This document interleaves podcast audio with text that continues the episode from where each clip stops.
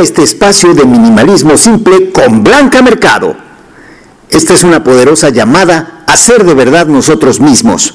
Cada tema es una provocación, una reflexión, una sacudida interior.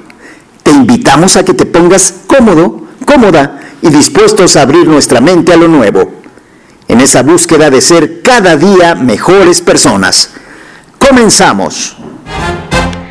¿Qué tal amigos? ¿Qué tal amigas? ¿Cómo se encuentran el día de hoy? Estoy muy contenta de subir el segundo podcast que me emociona en esto del minimalismo simple y aplicado a toda nuestra vida de una manera práctica, no solamente a los objetos, a nuestros espacios, también a nuestras emociones. Y hoy con un tema un poco fuerte, delicado, pero que quería compartir contigo. También invitarte a que cada lunes estés con nosotros y disfrutes, analices y reflexiones sobre cada tema que vamos a ir subiendo.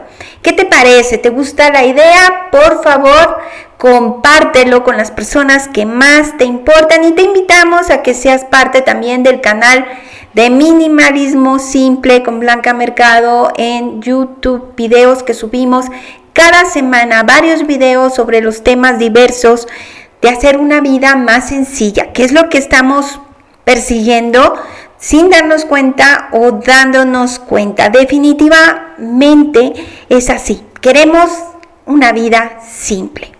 Y bueno, el tema de hoy, el tema de hoy es muy apegado al minimalismo, pero con las emociones, que a todos nos parece como que algo muy natural el flujo de las emociones en el día a día.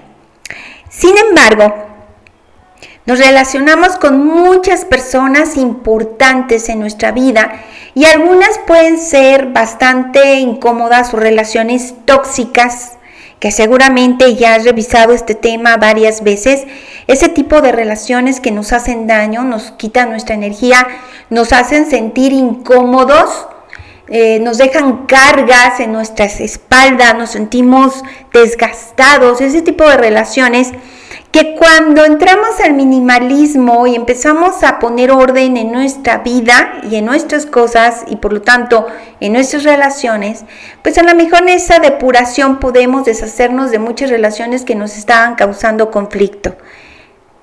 Pero, ¿qué pasa cuando esa relación que padezco tiene raíces muy intensas. ¿Qué pasa cuando esa relación que estoy sufriendo está en mi familia? Cuando he vivido una relación destructiva y me cuesta mucho trabajo ponerle límites a esas relaciones tóxicas, porque las personas a las cuales tendríamos que decir basta son nuestros padres o algún otro miembro de la familia. Pero hoy nos vamos a encaminar a la parte más dura, a papá y a mamá.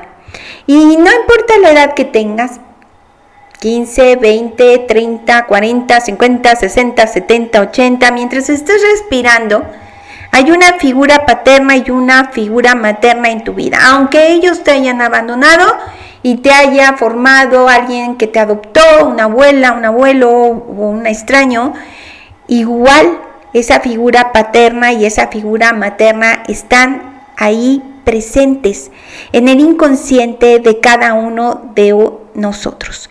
Y no solamente ese padre y esa madre, sino la historia que tuvimos con ellos. Esa historia almacenada en nuestra mente, en nuestras emociones y también en nuestro cuerpo. Bueno, pues las emociones son esa energía que tenemos almacenada y que nos está recordando cómo vivimos nuestra historia con esos pilares o figuras tan importantes en nuestra vida que nos forman en los primeros años, los primeros siete, dicen los expertos, siete, ocho años de nuestra vida, son formadores fundamentales, pero, bueno, después de muchos años seguimos padeciendo si es una relación tóxica, no importa la edad que tengamos, si es una relación destructiva. ¿Y cómo puedo saber si es una relación destructiva la que he formado? Pues muy sencillo. La estás sufriendo. Aquellos adultos hoy que en su infancia hemos sido o han sido maltratados, tratando de cumplir las expectativas de estas figuras de autoridad, pues hemos desarrollado o han desarrollado un lazo enfermizo. ¿Cómo puedo saber que este lazo o esa conexión está enferma, además de tóxica, puesto que está rodeada de miedo y de un sentido absurdo de deber ser, para llenar las expectativas y esa búsqueda incansable de un amor verdadero que no llega? Porque nunca cumple sus expectativas. Las personas que han sido, que han sido, hemos sido maltratados en nuestra infancia, bueno, pues llegamos a, a formar una especie de anhelo crónico de recibir el amor, ese amor, esa sed de amor que no llega. Así que yo quiero invitarte en este espacio a que revisemos nuestro sentir, cómo hemos proyectado sobre esas figuras nuestras expectativas y cómo hemos llegado a formar un círculo vicioso que nos da solamente engaños y no nos permite ser libres, sino al contrario, nos sentimos sometidos. Y bueno, otra señal de que estas relaciones destructivas o en conflicto están ahí almacenadas en nuestro cuerpo, pues son las enfermedades que vamos generando, porque así como podemos sanar, también tenemos ese poder de enfermarnos sin darnos cuenta. Así que nuestra historia personal es esa fuente, qué interesante, ¿no? Esa fuente de la cual podemos tomar toda la información que necesitamos para descubrir las heridas que están ahí sangrando y que no nos dejan seguir nuestro camino o fluir por la vida y bueno, vivir simplemente más libres y espontáneos. Así que, ¿por qué no revisas? No sé en qué momento estás escuchando este audio, si es por la mañana, la tarde o la noche, y en qué etapa de tu vida te encuentras en esta relación tóxica aparentemente o visiblemente. Pero quiero invitarte a que recuerdes un poco esa etapa de niño o de niña en la que necesitabas el amor de tus padres, ese afecto, también necesitábamos atención, también necesitábamos protección, cariño, cuidado y comunicación. Todas esas herramientas, te las vuelvo a decir, afecto, atención, protección, cariño, cuidado y comunicación. Todas esas herramientas nos dan el equipo que necesitamos para salir adelante como adultos y formar nuevas personas con amor. Pero ¿qué ocurre cuando todo esto que te mencioné falta? ¿Qué ocurre cuando no hemos tenido afecto, atención, protección, cariño, cuidado, disposición y comunicación? Pues que la persona que tiene esa carencia vive anhelando satisfacer, anhelando de tal manera que proyecta en todas las personas que le rodean esa necesidad y quieren recibir ese cariño como un niño o como una niña que, bueno, al le sido negado o maltratado con el pretexto de que estaban siendo educados, pues nos convertimos en adultos que estamos buscando esta figura que sustituya a quienes pudieron habernos lo dado de origen, nuestros progenitores. El cuerpo almacena y sabe que tuvimos esas privaciones, esos vacíos. Y es muy, pero muy difícil que lo logremos obtener, esta necesidad, este vacío, lo podamos llenar con un amor fuera de nosotros. Lo que pudieron habernos dado esas figuras de autoridad, solamente lo vamos a encontrar en nosotros mismos. Reconocer esta realidad, esto que te acabo de decir, descubrirnos es bastante duro. Llegar a satisfacerlo requiere ponernos muchísima atención, respetar nuestras necesidades y nuestras prioridades, comprender nuestras emociones y amarnos incondicionalmente, como no lo hicieron nuestros padres. Y no se trata de juzgar, se trata de buscar experimentar lo que ese niño que un día fuimos está necesitando, de aceptarnos tal y como somos, de proporcionarnos esa protección, ese respeto, esa simpatía y esa compañía para entender cómo somos tú y yo, cómo hemos llegado a ser las personas, los adultos que ahora somos.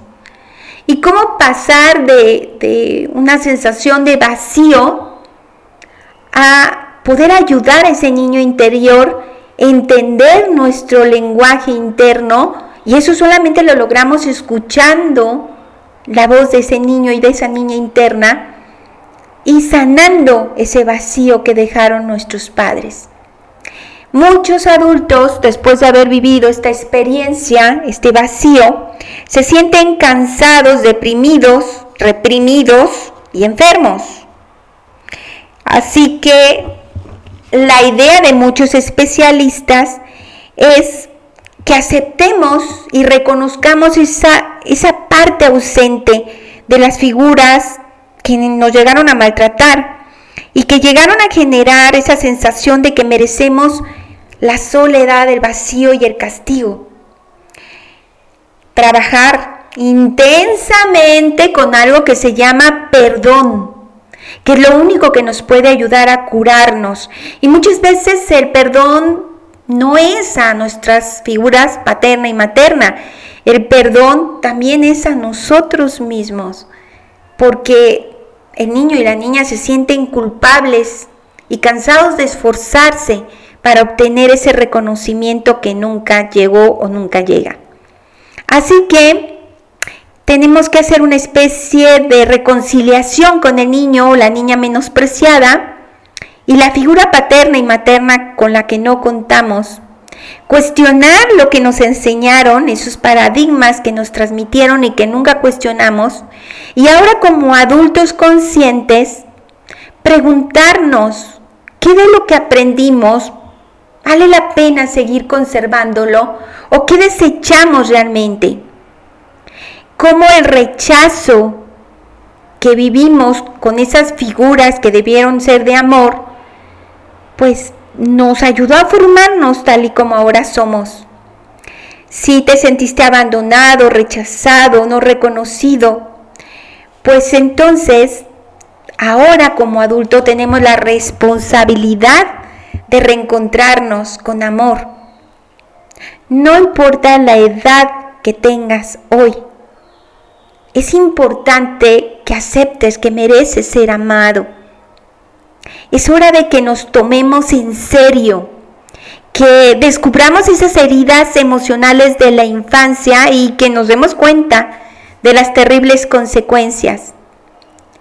Así que dejemos de ver a nuestros padres como figuras perfectas, porque no lo son, son otros niños, otras niñas heridas y aceptemos que es importante desprendernos de los padres que tenemos interiorizados y que sólo así podemos construir una historia diferente. Dejemos de castigarnos a nosotros mismos y de anular esa percepción de la realidad y querer transformarla o creernos una mentira que no existe. Así que los golpes, la crítica, la censura, nunca, nunca fue por nuestro bien. Esos malos tratos nunca debieron haberse hecho, pero ahora, desde la dignidad y desde el respeto, podemos cuidar para no seguir recibiendo esas humillaciones, menosprecios, ya no seguir siendo una víctima y defendernos y poner límites, observar esa necesidad de reconocimiento y saciarla por nosotros mismos. Un equipo de investigación de San Diego encuestó a 17 mil personas con un promedio de edad de los 50 a los 57 años y les preguntó sobre su infancia. El resultado fue impactante. La mayoría de las personas habían crecido con malos tratos, con palizas y con una educación en la que el castigo era visto como algo normal. Su cuerpo había guardado esas emociones de su interior y presentaban síntomas que ellos y ellas no querían reconocer, pero que estaban ahí. Cuando buscamos el contacto con esas experiencias de nuestra historia infantil y vemos esos castigos que eran parte de nuestra historia, pues tal vez nos vamos a concientizar de que nadie nos obliga a seguir viviendo esos castigos ahora como adultos. Cuando se analizaron esos casos expuestos de esas personas, hombres y mujeres, en esa investigación, se dieron cuenta de que muchos de esos castigos arraigados seguían representándose por esos adultos. Es decir, mm, nos seguimos sacrificando en nombre del amor, en un amor que no es sano y que no deberíamos llamarle amor, pero bueno, es como lo contemplamos porque el amor auténtico es incondicional y no solo cubre apariencias. Te invito a que te detengas un poco a revisar tu experiencia y que te propongas sanar esas necesidades infantiles que quedaron ahí guardadas y atrapadas. Y para esto te voy a sugerir algunas actividades si me lo permites. También te voy a sugerir que leas algunos libros que pueden ayudarte, si te gusta leer, a comprender un poquito más sobre este tema. Y si quieres que sigamos aportando información sobre este mismo tema, déjanoslo saber y con mucho gusto subiremos más material con este contenido tan profundo tan fuerte, pero tan interesante. Entre los libros que te recomiendo está el de Susan Faward, Padres que odian, un libro muy interesante, y otro más que es El cuerpo nunca miente, de Alice Miller. Dos libros que si quieres profundizar te los recomiendo ampliamente. Actividades sugeridas. Número uno. Te recomiendo te recomiendo llevar un diario de sanación. Compra una libreta que sea exclusiva para encontrarte con tu niño con tu niña interior. Busca una fotografía de tu infancia alrededor de los 3 a los 7 años. Si no la tienes, entonces busca una imagen de un niño una niña que despierte tu ternura. Y durante 30 días consecutivos, vas a escribir una nota pequeña a ese niño o a esa niña interior que eres tú, prometiéndote y comprometiéndote a cuidar de esa personita. 30 días, escríbele un reglón, querido niño, querida niña, el día de hoy me di cuenta que te trato de tal manera, lo que tú quieras. Puede ser un reglón, 10, lo que tú necesitas hasta tres hojas si tú quieres. Eso te va a ayudar a reencontrarte con ese niño y esa niña interior que hemos abandonado. Número 2. Te sugiero, si me lo permites, formar una especie de altar, un lugar donde pongas la fotografía de ese niño y esa niña interior y durante 30 días, cada día le vas a hacer un regalito. Piensa en ese niño, en esa niña interior y regálale, no sé, un dulce, un helado, algún regalito, un juguete, un simbolismo, lo que tú quieras. Ese niño y esa niña interior va a comenzar a hablarte y sabrás qué regalarle durante esos 30 hermosos días. Número 3. Vas a escribirle una carta escuchando todo lo que ese niño y esa niña interior te digan. Vas a escucharlo, todo lo que fue maltratado, lastimado y escríbelo. Una vez que lo hayas escrito, la vas a tirar al excusado después de haberla leído en voz alta y decirle a ese pequeño y a esa pequeña, te creo. Sé que lo viviste y ahora estoy a cargo de ti. Son pequeñas actividades, pero actividades muy sencillas y muy profundas que pueden ayudarte a sanar. Mi nombre es Blanca Mercado. Espero que este material te sea de muchísima utilidad. Estamos aplicando el minimalismo a nuestras emociones y qué mejor que sanar nuestra relación con nuestra figura paterna y materna. Seguiremos trabajando todos los temas necesarios para tener una vida cada vez más simple. Nuevamente te invito a que seas parte del canal de YouTube Minimalismo Simple con Blanca Mercado, donde encontrarás videos nuevos cada semana.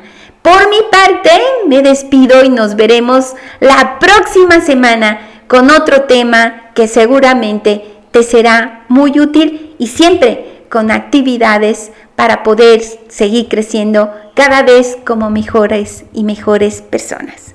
Hasta pronto.